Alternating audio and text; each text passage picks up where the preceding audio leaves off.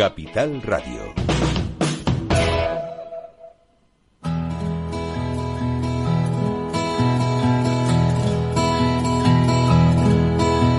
Comienza la caja de Pandora. Al verte sonreír. Al verte sonreír. Un programa especialmente dedicado al mundo de la discapacidad. El niño que ayer fui. El niño que ayer fui. En Capital Radio La 10, cada semana hablamos de aquellas personas que por una causa u otra han llegado a ser dependientes. No, no vendrá y así sabrás lo bello que es. Lo presenta y dirige Paula Romero. Caen Caen Bueno, aquí estamos nuevamente. Eso es lo que yo siempre digo. Todos los martes cuando me presento aquí me pongo delante de- del micrófono. Eh, estamos aquí para, para hablar de, discapacidad y sobre todo para hablar de, de la forma de vida de las personas que tienen discapacidad porque muchas veces eh, decimos discapacidad así a la ligera, pero cuando en una familia entra el tema de, de- tener una persona dependiente, mm, complica muchísimo la vida de, de la, de la familia. Entonces, yo, a mí me gusta hacer hincapié en esto porque, porque no es, no es un tema baladí. Y hoy vamos a hablar con alguien que, bueno, que yo conozco, pero que, bueno, personalmente no quiero inmiscuirme, sino sencillamente hablar como de, de- locutora a, a entrevistada. Ella es Tania y es madre de una niña con, con discapacidad, una niña ya bastante adole vamos, ya ha pasado la adolescencia. Pero bueno, pues la vida no, no la tiene muy fácil. Hola Tania. Buenas tardes, Paula, ¿qué tal? Pues nada, yo, yo lo que quiero un poco es demostrar, o sea, demostrar con, con, bueno, pues cuando, cuando hablo con madres que tienen este problema, que, que se diga las necesidades que, que hay, eh, por qué, por qué no, no tenemos cubierto todas esas necesidades eh, como un país avanzado que somos. Eh, la, la- discapacidad cuando entra en una casa, tú lo sabes, te cambia todo, te cambia todo. ¿Qué es lo que ha cambiado en tu vida, tu hija? Bueno, eh, como bien dices, cambia todo, todo cambia. Eh, básicamente eh, te sientes, mm, por un lado, muy fuerte y por otro lado, muy débil. Eh, depende mucho también de la familia, del apoyo. Yo, por suerte, he tenido apoyo de mi madre directamente, a quien quiero darle las gracias. Y también de familiares aquí y en la península, porque también hemos tenido que ir a la península con mi hija muchas veces. Y eso es lo, lo más positivo que he tenido, el apoyo de, de mis familiares cercanos. Eh, por parte de, del gobierno, pues siempre hay más demanda que oferta y nos encontramos bastante abandonados en algunos aspectos, sobre todo lo que es el respiro familiar tan, in- tan importante y Mm. tan dejado de lado. Sí, sin Eh, duda. Eh, es- este es el, principal problema, porque, por ejemplo, em, cualquier chico adolescente sale de su instituto y por las tardes pues va a hacer alguna actividad independiente ya con 13, 14 años, pero muchos de estos niños dependen de otra persona para llevarlos, traerlos, esperar a que el niño acabe la actividad. La mayoría de las veces hay que pagarlas, hay que abonarlas, aunque luego también nos las reembolsen por medio de, de las ayudas individuales. Em, pero claro, ya, ya indica que si esa persona trabaja por la mañana, también tiene que ocuparse del hijo por la tarde en lugar de tener un ratito para sí mismo. Claro.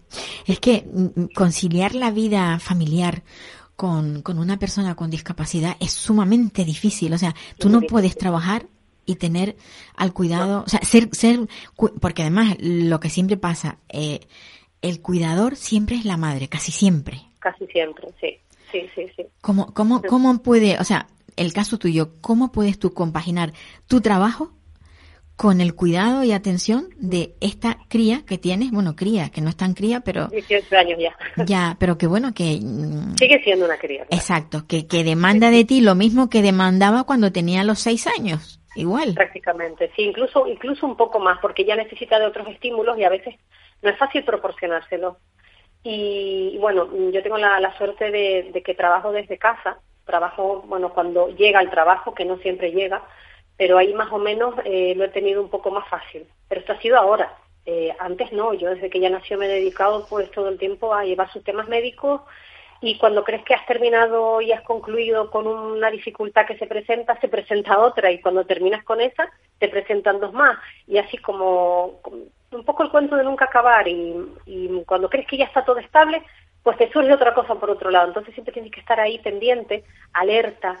Es como un poco, mm, como un no parar, yo diría, un no parar, eh, que es verdad que, bueno, que cualquier hijo puede ser un no parar, pero con ella o con, con estos chicos, chicos o niños o chicos sí, sí, sí, es constante, es constante, o sea, es una es como tener todo el día la alarma del despertador puesta y en cualquier momento sabes que te pueden, es como estar todo el día de guardia, todo el día, todo el día. Y además no sabes lo que te va a pasar porque bueno, con un hijo que se pueda enfermar, que no tenga discapacidad es distinto, más o menos sabes cómo va a ir, pero con ella es muy, es todo muy imprevisible, ha sido todo muy imprevisible. Cuando hablas de médicos, que eh, tú, te has visto sumergida en, o inmersa, por así decirlo, en Sumergida, sumergida, sí, a veces me siento que estoy debajo del agua, sí. Lo has dicho bien. Sí, como, eh, eh, o sea, en, en, cosas que ni se te pasaron por la imaginación cuando tú estabas gestando, claro, evidentemente, como nos pasa a, la, a la mayoría de, los, de las madres que tenemos un hijo con, con problemas.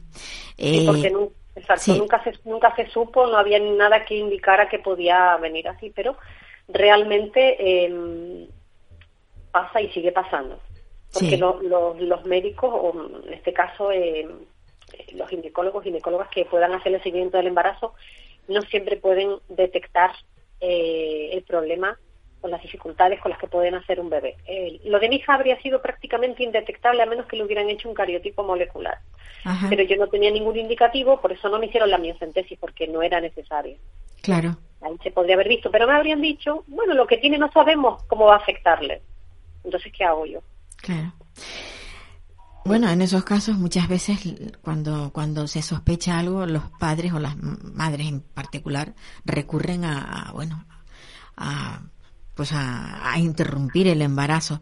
Pero claro, cuando, cuando no se sabe, tú sigues adelante con, con ese embarazo. Eh, ¿qué, síndrome es el que tiene tu hija?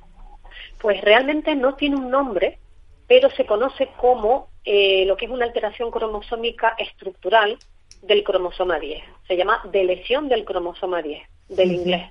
o sea, digamos que en inglés sería deletion, de delete, que sería borrar en inglés. Significa que le faltan genes en el cromosoma 10, lo cual es bastante, bastante raro. Dentro de los, eh, digamos, de las alteraciones cromosómicas estructurales raras, es una de las más raras. Y la zona donde le faltan esos genes es todavía más rara. O sea, está, es de lo raro dentro de lo raro. Ajá. O sea, que entra dentro del grupo de esas personas que están conceptuadas como, como personas raras, que claro, eh, que, ni siquiera se investiga, porque como no son tantos en, en España, bueno, a nivel mundial no son tantos.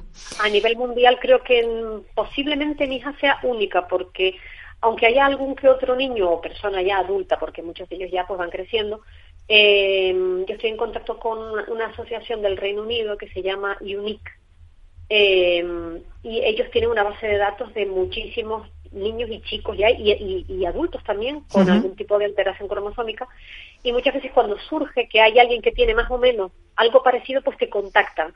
Por gusto de contactar porque realmente es casi imposible es como una lotería que tengan exactamente el mismo número de pares de bases que faltan en esa eh, conjugación en esa, en esa combinación genética. O sea que es, digamos puede haber cierto parecido porque puede ser eh, la delesión del cromosoma en, la, en lo que es el brazo eh, largo, perdón, el brazo corto, que sería P, sería 10P, 10P11 sería la zona.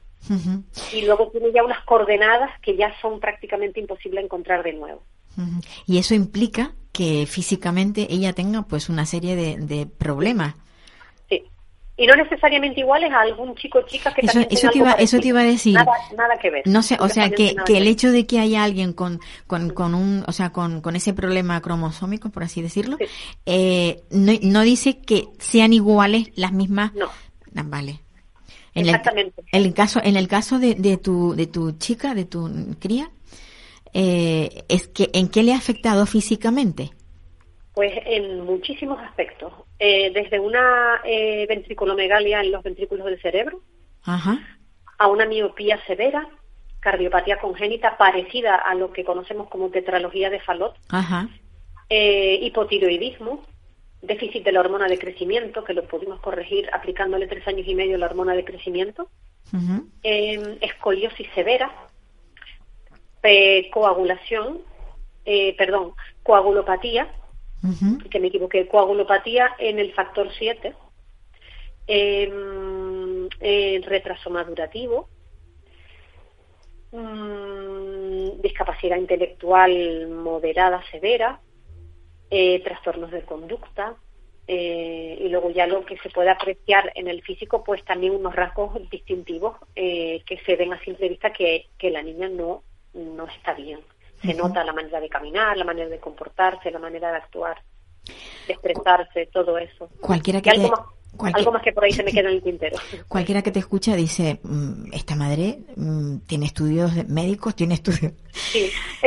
Consi- Estoy esperando a que me den el diploma de autodidacta. Consigues, consigues eh, aprender, o sea, cuando alguien tiene, tiene un hijo de estas características, a que al final eh, puedes ponerte a, a hacer cualquier diplomatura, Sí, sí, que- prácticamente. porque es que realmente se aprende muchísimo a la que fuerza, ¿no? ha pasado por todas las, por todas las, prácticamente todas las especialidades. Creo que le, le falta nefrología, me parece. Creo que, hay, que prácticamente de todo, traumatología, cardiología, endocrinología, eh, neurología, em, ¿qué más, qué más, qué más? De todo, de todo, de todo. Psico, bueno, ya lo que es la rama también más eh, con referencia, que hace referencia a la, a la discapacidad inte- intelectual, lo que es terapeuta, terapia ocupacional, logopedia, pedagogía, eh, psicología, todo, todo prácticamente. Sí. Imagínate, imagínate que, que en vez de vivir en España, eh, estuvieses viviendo en otro país donde la seguridad social no cubriese todas esas anomalías por las que ha nacido tu hija y por la que ha tenido que pasar por médicos y más médicos. ¿Qué, qué- qué hubiera pasado con, con, con tu niña? Pues a los tres meses la operaron de urgencia eh, de corazón y a los 15 días tuvieron que volver a intervenir porque algo había salido mal. Eh, no era una opción, era o la operamos o, o la dejamos ir. O No sea, no de vida o muerte. Sí, sí, sí, directamente.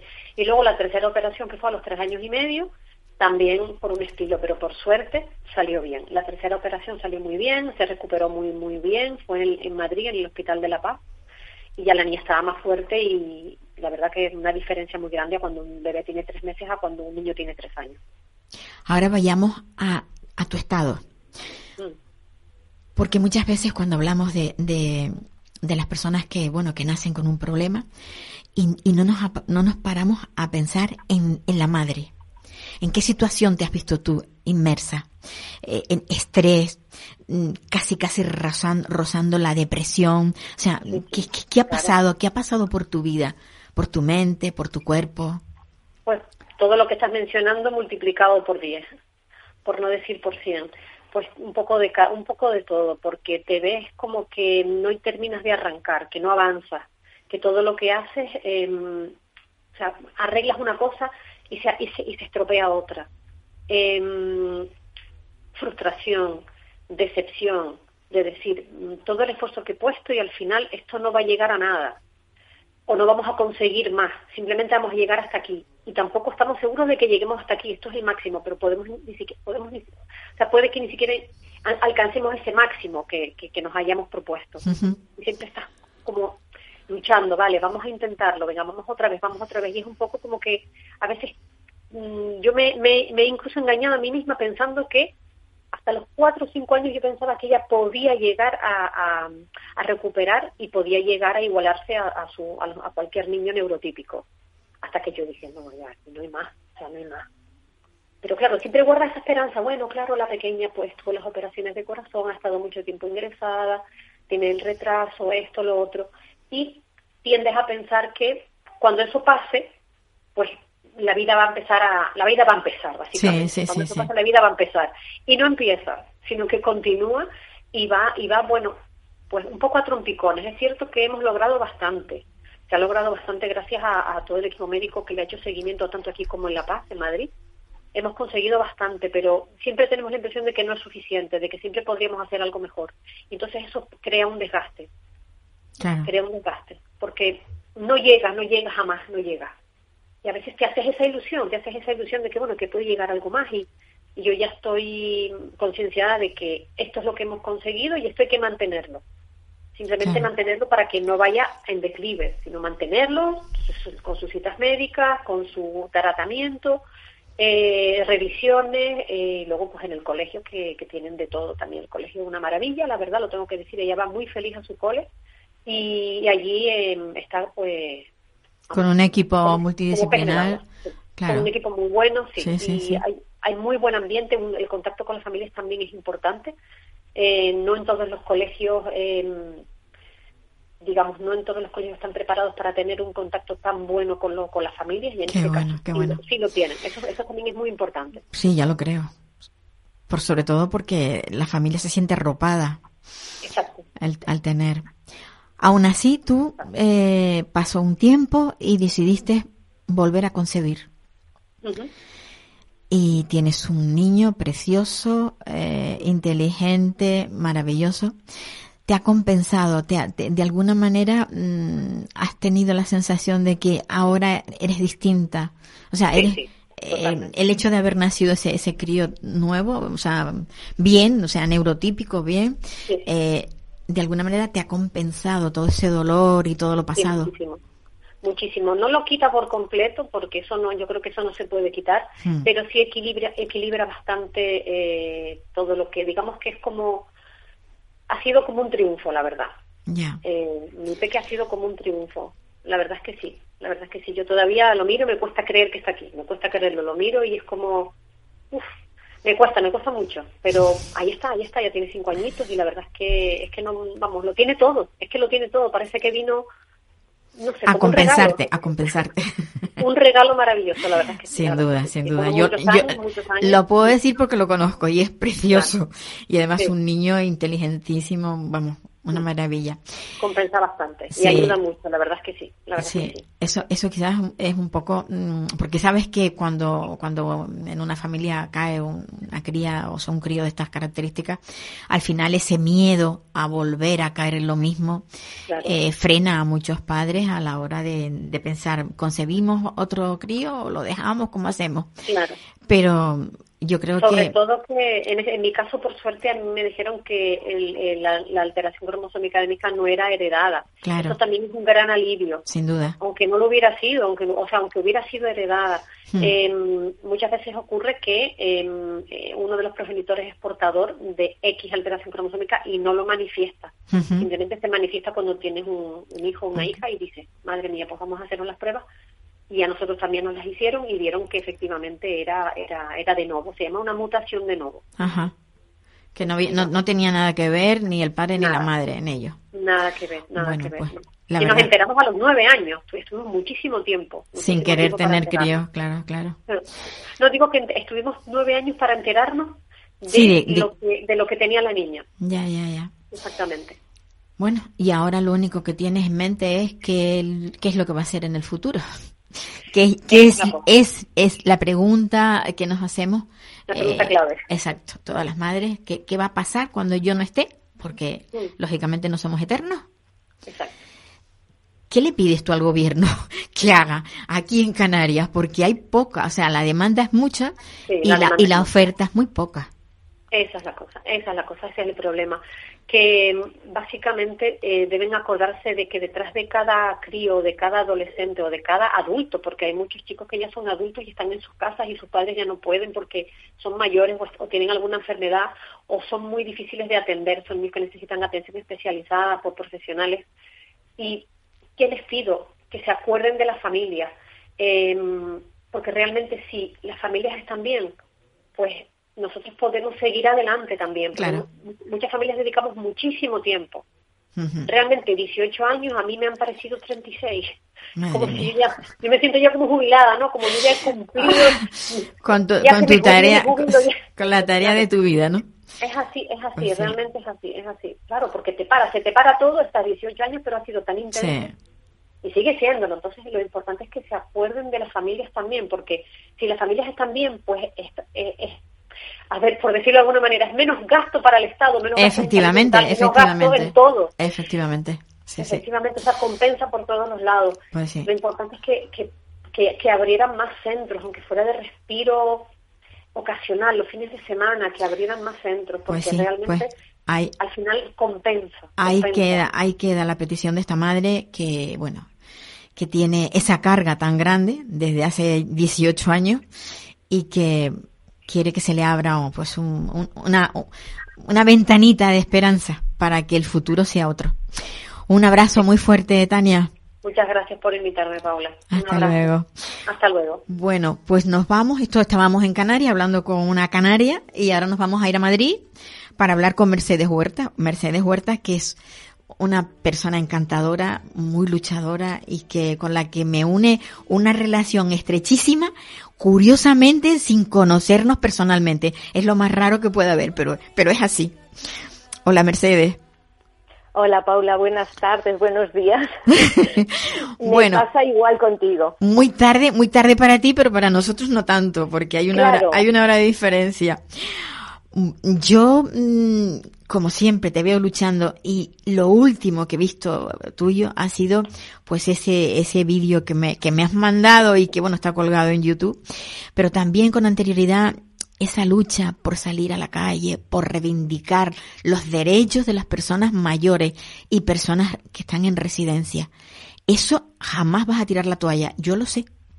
No, no puedo tirarla, lo primero porque creo que todos necesitamos justicia con lo que pasó en pandemia. Y lo segundo porque siempre lucharé para una calidad asistencial, en este caso mi madre está en una residencia, otra distinta que la tuve que, cambiar. Y si te quiero este digo por qué entonces la lucha claro que va a continuar. Si es que yo creo que entró en mi vida para quedarse. No voy a parar. Claro.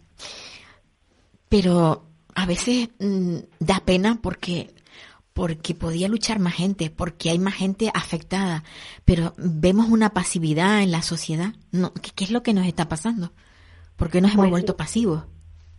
Pues porque lo que hacen para mí son dos cosas. Eh, el individualismo y el miedo. Y si tienes miedo, te colapsas. Y yo es al contrario. Si a mí me amenazan, toco las puertas que debo de tocar antes para intentar solucionarlo. Pero evidentemente, después de tocar esas puertas y, y ponerlo en conocimiento de las personas que son responsables, el siguiente paso es darle publicidad para pues para que la gente pierda el miedo porque si somos más no se atreverán a tanto Claro. lo que ha ocurrido con mi madre durante un año eh, para la residencia Domus Mi Parque Coslada ha sido un verdadero ataque una caza de brujas por dos motivos y son fundamentales primero eh, mi madre y reconocido por ellos en una reunión mi madre no tiene deterioro cognitivo, con lo cual mi madre ve cosas que no debería de ver. Claro, claro. Segunda, eh, ante esas cosas que mi madre veía y a mí me contaba, yo las denunciaba. Y todas, o la mayoría, con documento gráfico. Entonces, cuando tú tienes documentación, tienes, aportas pruebas, eh, por mucho que ellos te quieran marear, mm, no cabe. O sea, es sí y sí y punto y Claro, claro. Pero como mi madre era una persona incómoda, pues lo que tratan es de, de bueno, y lo que hicieron fue montar un falso informe en el que después de dos pataletas de la directora no consigue nada y no consigue que la Comunidad de Madrid mm, saque a mi madre ni le quite la ley de dependencia. Entonces, en el mes de julio coge y, y a través del juzgado, acusándola de ser un peligro porque ha agredido a trabajadores y a residentes, cosa que es falsa, pues el juzgado toma cartas en el asunto y se la llevan custodiada a un hospital para que le hagan una valoración psiquiátrica, con la intención además de si esa valoración a la, a la directora le salía bien la jugada, eh, que la ingresaran en un centro psiquiátrico y que un juez le quitara la, su... Te quitará a ti la tutela, o sea, No, la tutela la tiene ella, nunca hemos... eh, Ah, vale, ni vale. mi padre ni mi madre eh, se les quitó nunca su capacidad. O sea, mi padre estaba mal, pero eh, eso era algo que no contemplábamos, nunca los hijos y nunca hizo falta. Entonces, bueno, lo intentan, pero lo bueno fue que eh, tras la valoración psiquiátrica y psicológica en el hospital dan el informe demoledor en el que dicen que miren, que se columpien en otro sitio, que mi madre es una persona tranquila, sosegada, coherente, que se puede hablar con ella y que mi madre no está mal ni es un peligro para nadie. Que si en el caso de que alguna vez hubiera algún problema, en vez de hacer estas actuaciones tan ridículas, no te lo dicen con esas palabras, pero lo dan a entender, pues que llamen a la policía. O sea, llevarse a mi madre custodiada en una ambulancia. Y lo peor de todo es que nunca se nos informó a los hijos. ¿Qué pasa? Que después de yo tocar las puertas que debía tocar, eh, a mí me convocan en una reunión la directora de atención al cliente de Domus Vía España y la directora de los centros de día. Y entonces yo les planto todas las denuncias. Y me dicen que, claro, que si yo hubiese estado eh, hablando con la directora del centro, quizás esto no hubiese pasado. Y dije, yo he tenido con la directora del centro las conversaciones que he tenido que tener. Cuando he visto que esta señora no hacía nada de caso, pues entonces he hecho uso de un derecho que tengo como ciudadana, que es dar las quejas en la Comunidad de Madrid. Y de hecho, cuando yo hablé de, en una entrevista que tuve, que la solicité yo, con el director de la Dirección General de Atención al Mayor y la Dependencia, eh, me reconocía que había hecho muy bien. O sea, yo tengo un derecho de dar las quejas donde corresponden. Y hasta el 15 de noviembre había más de 40 quejas, la mayoría mías y de un grupo de familiares que nos tuvimos que esconder, entre comillas, con un Gmail y una dirección para que no nos identificaran. Y aún así esta señora seguía persiguiendo a todos para saber quién eran esos familiares. Negamos la mayor todos y bueno, pues ahí quedó. Pero sí que es cierto que mi madre ha, ha, sufrido esas represalias por dar quejas, dar quejas de frío, de calor, de no tener asistencia, aunque mi madre no es una dependiente, pero lo ha visto. Entonces eso no gusta. Y a mí lo que ha fallado en estos casos, que siempre a los familiares de los residentes nos dejan en, como mentirosos, es que la Comunidad de Madrid ante tantas acusaciones, no te fías con que es que te digan, no, es que no es verdad, es que hemos hablado con la directora y nos dan estas clases de, explicaciones que nos dejan por los suelos, ¿no? No haya actuado y la forma de actuar es decir, mm, mira, se te quita la concesión. Yo tengo que decir que la reunión con el director general, Óscar Álvarez, eh, fue gratificante, me dejó explicarme, me dejó enseñarle documentación, él se quedó sorprendido y me prometió y se comprometió conmigo y con una compañera que vino de Marea de Residencias a que esto lo iba a investigar y va a tratar de solucionarlo porque eran cosas muy graves. O sea, acusar a una persona de 82 años que ha perdido a su marido en pandemia y que lleva un marcapasos, eh, que es un, peligro número uno para trabajadores y residentes, es que no hay, no hay, no hay, no hay nadie se lo cree. Nadie se lo cree, sin duda.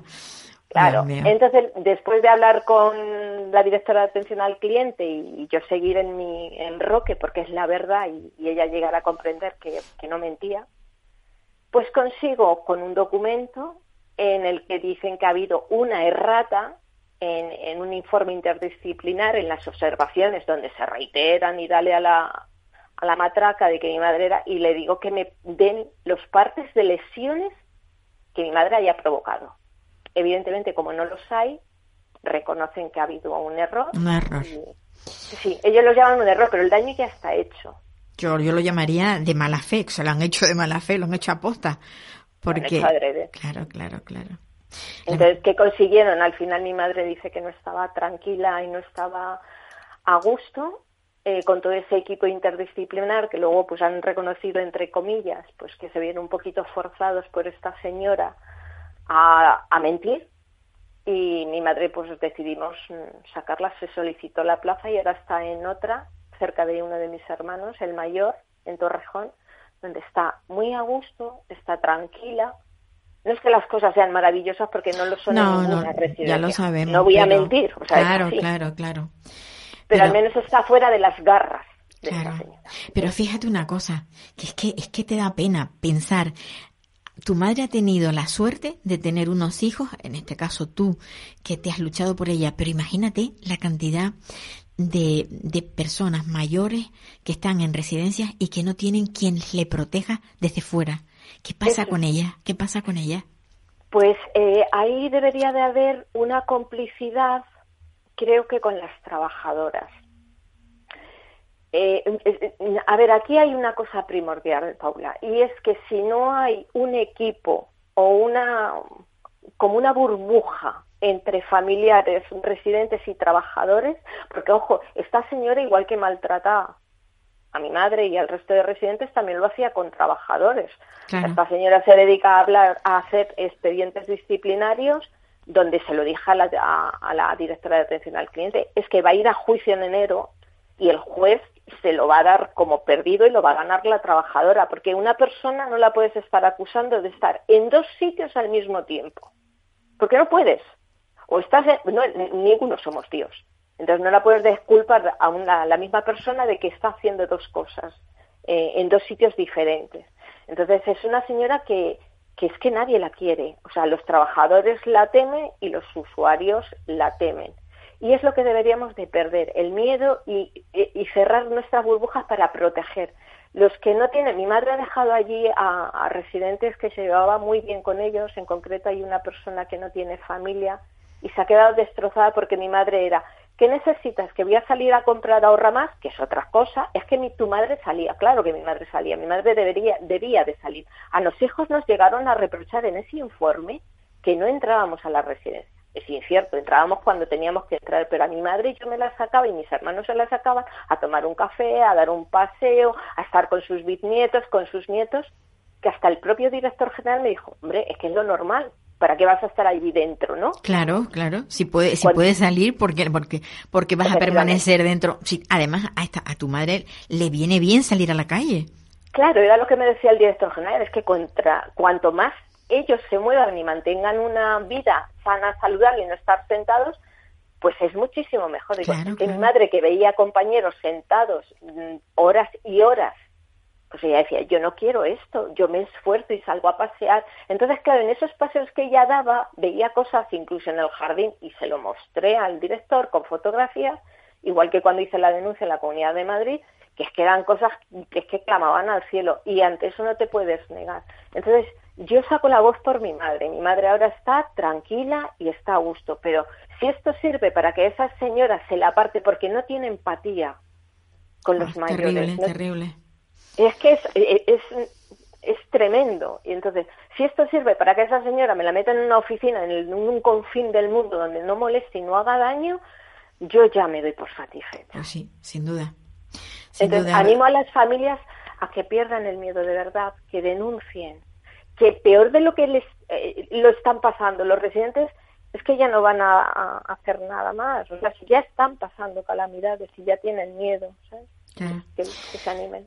A mí ya te digo, me sorprende eso, que, que, que, haya una manifestación y que no acuda la gente suficiente.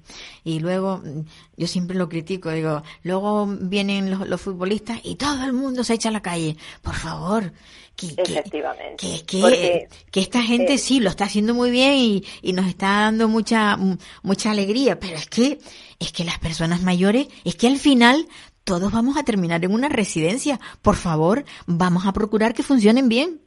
Claro, es lo que yo digo. Si no lo haces porque tú te lo ves muy de lejos y dices, bah, estos son... No, hazlo por egoísmo, porque mm, todos somos carne de cañón de residencia, ya está. Cuanta mejor sea la calidad. Ayer estuve viendo un programa muy bueno en la radio y televisión del Poblet, que lo adelantaron ayer, y hay unos compañeros de CGT en, de la residencia Juan Pablo 23 me parece que es, que están en huelga y decían, curiosamente, hasta que no nos hemos puesto en huelga, no se han dado cuenta de la falta de personal y estamos mejor los trabajadores y los residentes en huelga porque han ampliado la plantilla para completar, decir, si sois tantos, ¿de qué os quejáis? No, somos tantos ahora que habéis contratado a gente, pero antes de la huelga no estábamos. Entonces, como hay que cubrir unos servicios mínimos, pues la plantilla ha agrandado es que que tengamos que llegar a esto. El colmo.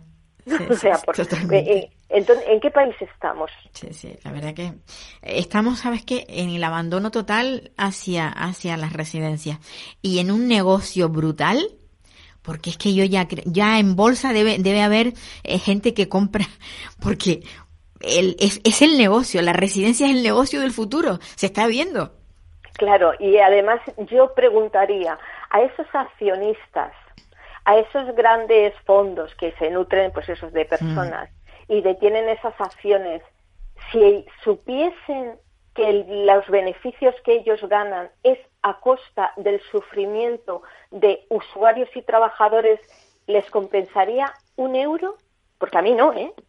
Yo no quiero ganar un céntimo de euro sabiendo que está manchado de sufrimiento y de dolor y de falta de asistencia. Y de hambre. y de hambre. de hambre, efectivamente. Es, que, dice, es que sale a comprar, claro que sale a comprar porque tiene hambre. porque lo, que dan a, las residencias concertadas, la pública tiene un poco más, pero no llega a 75 euros. Entonces, con 75 euros... Eh, ¿Qué, se puede comer? Mm, no, pero es que son 75 euros para comer, para pañales, para pagar al personal, es decir, es para todo. No llega. Entonces, a los trabajadores se les tienen unos sueldos precarios que muchos de ellos tienen que ir a ayudas sociales para compensar la falta de, adquisición en, en, comida, porque si pagas el alquiler es otra cosa. Tenemos obreros pobres y eso no se puede consentir. Pues sí, es tanto lo que hay que cambiar, Mercedes, que yo creo que solamente con salir a la calle por las personas mayores no, no es suficiente. Hay que salir por todo. Yo creo que debiéramos de salir por todo, a quejarnos pues por, por ese, esos alquileres tan exagerados que hay. la ayuda que se supone que tenían que tener los, los, los jóvenes al alquiler que no aparece por ningún lado, que se lo ha llevado un gobierno, que se lo ha dado el gobierno central y se lo ha llevado y no se sabe dónde está. Son tantas cosas. Es mucho lo que nos queda, pero lo que hay que hacer, Paula, es concienciar a la sociedad. La sociedad está tonta, lo, llevo diciendo mucho tiempo. Que no nos creamos que por pedir que te traigan una hamburguesa a casa ya somos capitalistas o porque me vaya una semana a la playa. No es eso.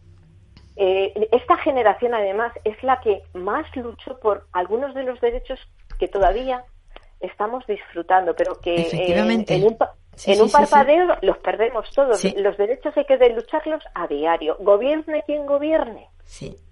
Y la gente tiene que espabilar. Pues sí. Mercedes, eso es, la gente tiene que espabilar. Yo me quedo con esa frase que es buenísima, porque es que si no, si no nos espabilamos, mm, a ver, aquello que dice camarón que se duerme se lo lleva la corriente, ¿no? Efectivamente. Pues eso. Mercedes, un abrazo muy fuerte. Ah, gracias, ha sido un placer y un beso enorme y felices fiestas. Igualmente. Un beso. Bueno, pues a ver si nos vamos hasta Sevilla y podemos contactar con, con Carlos. Lo, no sé si tenemos a Carlos al, al teléfono ya o, o no. Estamos porque me gustaría hablar con Carlos de, de, algo, mm, bueno, que ha surgido. Ayer, ayer estaba yo muy pendiente de la tele. Mm, habitualmente no, no veo la televisión, la veo muy poco. Pero es que ayer había un programa que para mí era importante conocer y sobre todo analizar. Y eso es lo que quiero hacer ahora mismo con Carlos de Lemu. El programa se llama 100% únicos y es un programa que se ha hecho con personas con autismo eh, bueno, con autismo y distintas características dentro del autismo. Y Carlos Lemus es un profesor de, enseñanza especial, pero es que además es padre de una niña, preciosa niña con autismo. Hola, Carlos. Hola, buenas tardes, Paula. Pues yo mm, me gustaría hacer, a ver, no nos podemos meter en profundidad, pero ¿Cuál ha sido tu opinión de, este primer programa que se ha emitido? Eh, no voy a dar el nombre de la cadena, pero me da igual, pero el programa estaba pensado para, para dar visibilidad al, autismo.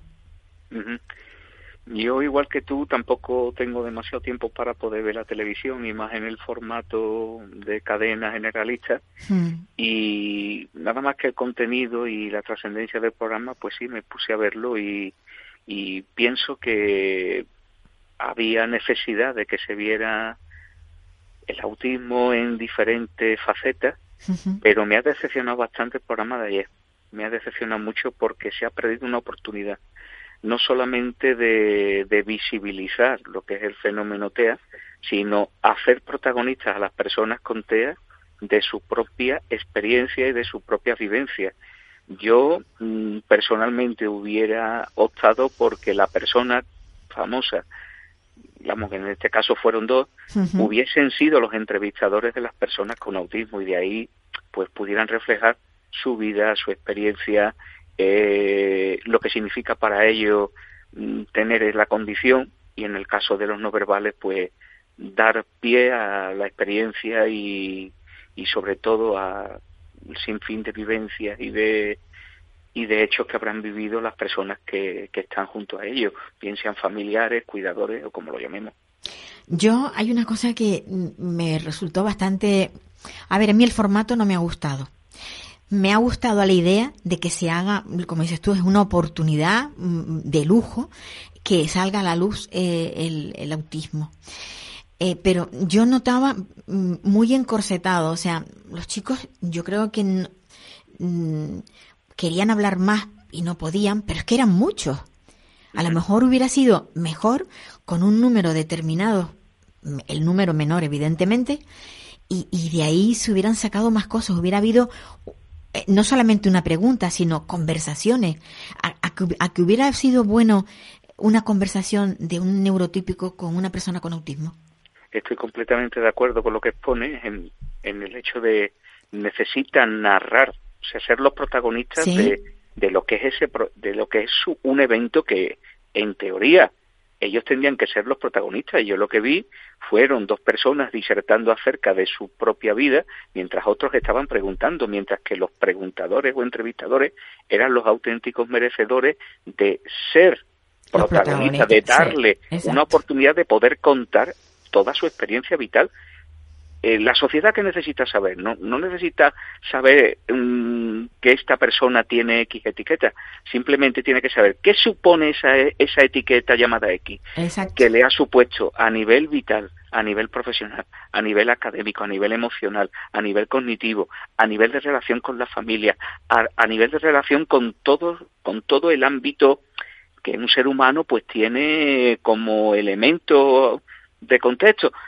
Yo eso no lo vi, lo eché de menos, lo, lo, lo demandaba. Y aparte, como bien dices, el formato lo he visto muy encorsetado, demasiados planos. Luego tampoco ha, habido dos o tres cosas que tampoco me ha gustado. En primer lugar, eh, lo que es el hilo musical que condicionaba de forma muy, muy evidente lo que es el estado de ánimo en que el telespectador tendría que situarse a nivel emocional. Había música que predisponía a lo que era una situación cómica, mientras que otras eran más bien de provocar la emoción, provocar mm, incluso yo diría hasta la lágrima fácil. Por otro lado, los múltiples cambios de plano que se han visto ahí, mm, cuando ha habido mm, algunos de los que de los que acudían que ya mostraban signos de estar con, con estereotipia o con manifestaciones de ansiedad. De hecho, si yo no apunto mal, se vieron personas con autismo que iban acompañadas de su se iban con acompañantes terapéuticos, por lo menos por lo que pude intuir. Y claro, ahí, tiene, ahí se ha perdido una oportunidad de, mm, de ser más sincero, de ser más auténtico. Sí, efectivamente.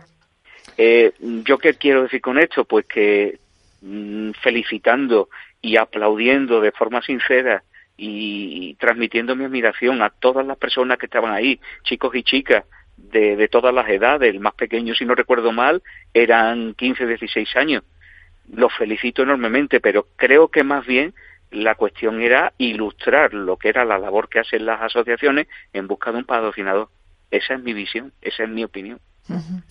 Yo digo, mm, a lo mejor este, este mm, tipo de programas tenía que haberse, bueno, pues no sé, planteado desde otro punto de vista, como decías tú, que el protagonismo lo tuvieran los chicos, pero ya digo, no ahí a mansalva, es que eran tantos eran tantos, creo que son como unos 30. No sé cuántos capítulos habrán, o sea, no sé si esto lo van a poner, lo van a poner eh, semanalmente, cada X tiempo, no sé, no sé cómo será. Pero a mí, ya te digo, yo he hecho en falta eso, el, el que eh, era, era una muchedumbre. O sea, y además incluso hasta la colocación no me gustaba como estaban colocados. También, vamos, que me corrijan aquellos que tengan más capacidad de analítica, pero también pude observar que había mm, interlocutores, o sea, mm, chavales que estaban hablando, que hablaron más de una vez y otros no hablaron. Efectivamente. ¿Sabe? Eh, también pude ver el hecho de que también se presentó como circunstancia mm, que agradecí. O sea, de lo poco que pude observar positivo, que agradecí. el hecho de ver personas con autismo de más de 50 años. Sí, salió un chico que tenía como 60 y algo. De más de 50 años y la verdad es que... Mm, es de agradecer. Me, paré a pensar mm, qué tendrá esa persona a través de todos aquellos que le han cuidado si es que, claro, no tiene familiares mayores, ¿cuánto nos podrían aportar y nos podrían informar acerca de cómo ha sido esa trayectoria vital? Ahí se ha perdido una información valiosísima Muy grande. para los telespectadores. Y claro, mm, eché de menos muchas cosas, Paula. es, la sensación. Por un lado, vi cosas que no me gustaron, que me produjeron bochorno. Hubo momentos en que me recordaron a otros programas de, no diré los nombres, pero me recordaron a la hora de mostrar diferentes capacidades o qué soy capaz de hacer. Y por otro lado, pues el hecho de, que ellos pudieran contar de forma más espontánea y más extendida en el tiempo todo lo que ha sido esa trayectoria. Pero bueno, mm, no voy a decir la consabida frase de que esto es un primer paso, sino se ha explorado un formato novedoso, es un formato que mm, hay que seguir ahondando en él, pero claro, hay que dar más espontaneidad y sobre todo que el fenómeno o las personas que proceden de, de las asociaciones no sean los únicos interlocutores. Exacto. Es decir, hay una población, como bien dijo el, el narrador, que también era entrevistador, que había más de 450.000 personas en España con las circunstancias. Y las 450.000 personas, en mi, vamos, que creo yo que no todas están metidas dentro de lo que sería el fenómeno de las asociaciones. Efectivamente. que todas ellas, mm, las que están, es un porcentaje muy pequeño. Habría que dar eh, cabida, cabida a, sí, sí, a, otras personas, o sea, sencillamente de familias que no estén metidas en ninguna asociación. Correcto, más que nada para que se vea una visión de conjunto. Exacto sí, algo más amplio. No, y otra cosa, yo qué sé, yo, yo también, no sé cómo lo habrán hecho, a lo mejor estoy errando a la hora de lo que, lo, lo que voy a decir, pero ¿cuántos, cuántos eh, pedagogos, terapeutas han, han, han trabajado ahí? O sea, me gustaría saberlo, ya te digo, no lo sé. Lo que sí sé, y, y, te lo puedo decir, es que mm, quiero tratar de hablar con uno de los, de los entrevistados, que además conozco a su familia, pero no es posible porque han firmado un, contrato que no que la que yo no puedo hacer una, una entrevista radiofónica no sé no sé por cuánto tiempo hasta que bueno porque se cumpla ese contrato pero me ha dejado bastante sorprendida eh, por eso es por lo que pensé que era algo encorsetado no porque vamos si tú, tú, tú vas a un, a un medio de comunicación y luego en otro te llama otro medio pues tú puedes hablar, ¿no? Lo normal. No sé a, qué punto, o sea, en qué punto está este, qué es lo que, cuál ha sido el contrato que han firmado, pero está claro que yo mm, voy a estar vetada por X tiempo, no sé cuánto, para poder entrevistar, que me gustaría sacar eh, en nuestro programa, un programa que está especialmente dedicado a esto. Eh, me gustaría sacar a uno de los chicos, ya digo, conozco a uno y sé que podría salir, pero pues estoy limitada.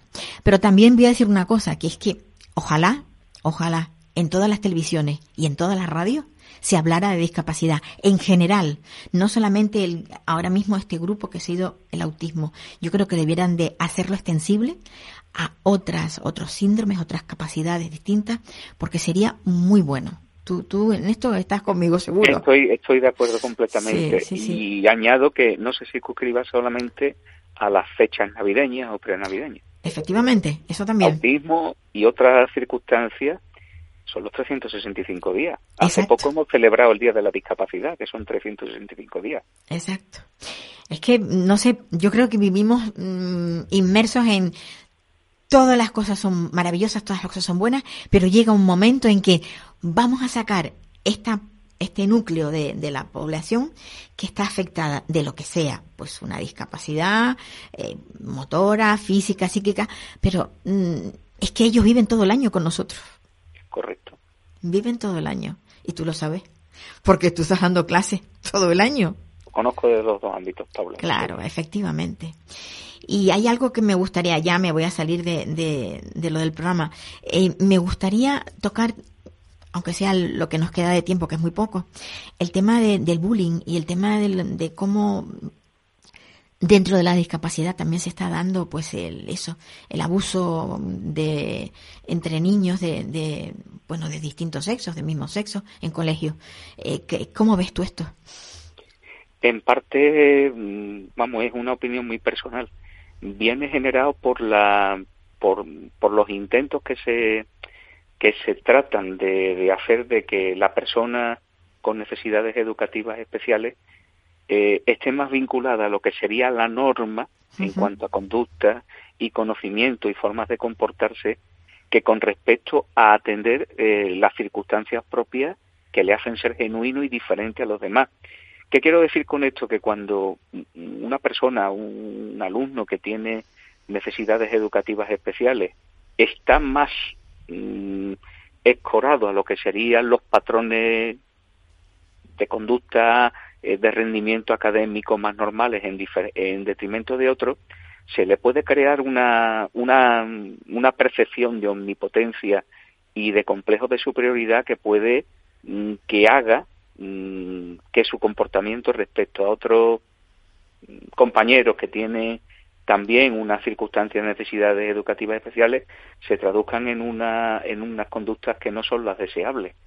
explico, puede haber una, una sobrepotencia, puede haber una soberbia, puede haber un, una percepción del otro bastante equívoca que haga que, que esa otra persona que se queda más estancada, por así decirlo, quede de alguna medida dependiente o sojuzgada o mm, maltratada por alguien que ha desarrollado un evidente complejo de superioridad, aun teniendo las circunstancias.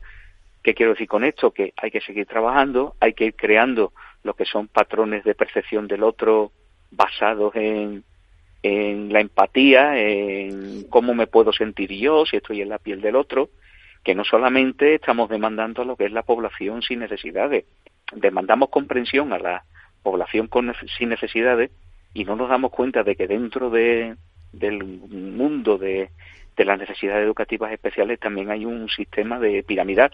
o, no quiero llamarlo castas, pero necesito definirlo como una pirámide donde hay una cúspide y luego hay una base donde se soporta todo tipo de vejaciones o de, en este caso, el tratamiento es totalmente distinto en, en personas neurotípicas que, que, en personas con eso, con alguna discapacidad.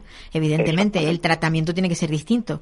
Igual que es, distinto la enseñanza, igual que es distinto. o sea, que hay hay que hacer una diferenciación entre una cosa y otra, entre un, en un trato a una persona neurotípica y a alguien con una, con una necesidad especial claro, hay que averiguar qué motivan esas conductas, porque no sabemos si esos pensamientos han sido inoculados o los ha adquirido según un condicionamiento inadecuado.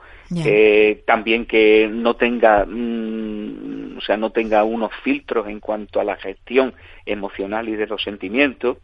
Unos filtros proporcionados bien por un terapeuta, bien por una persona como yo, un maestro, o simplemente por la propia familia, que hablen mucho más con ellos porque claro, nos centramos más en lo académico. Claro, claro. Hay veces en que perdemos de vista de que lo académico es una faceta de la persona, pero también nos van a medir con respecto a cómo nos comportemos con respecto a otras personas.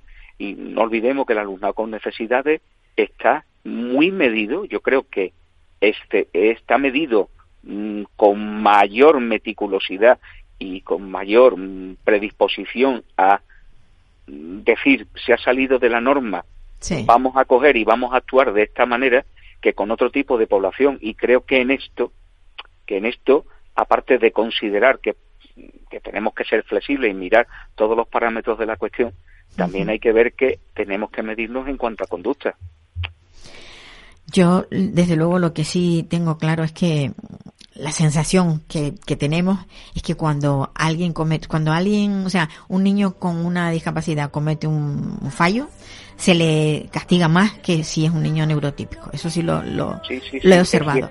Es cierto, claro. Tenemos que observar todo ese contexto que, que tiene a su alrededor, porque no sabemos si su contexto o cómo ha generado esas ideas equivocadas eh, han podido Mm, generarse con ayuda, sin ayuda, con filtros. Carlos, estamos oyendo la música ya de, que finaliza.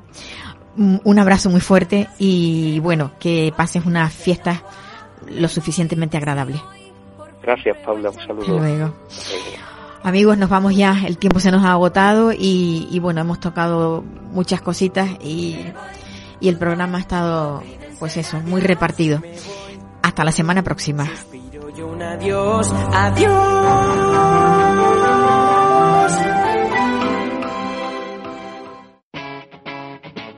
Capital Radio.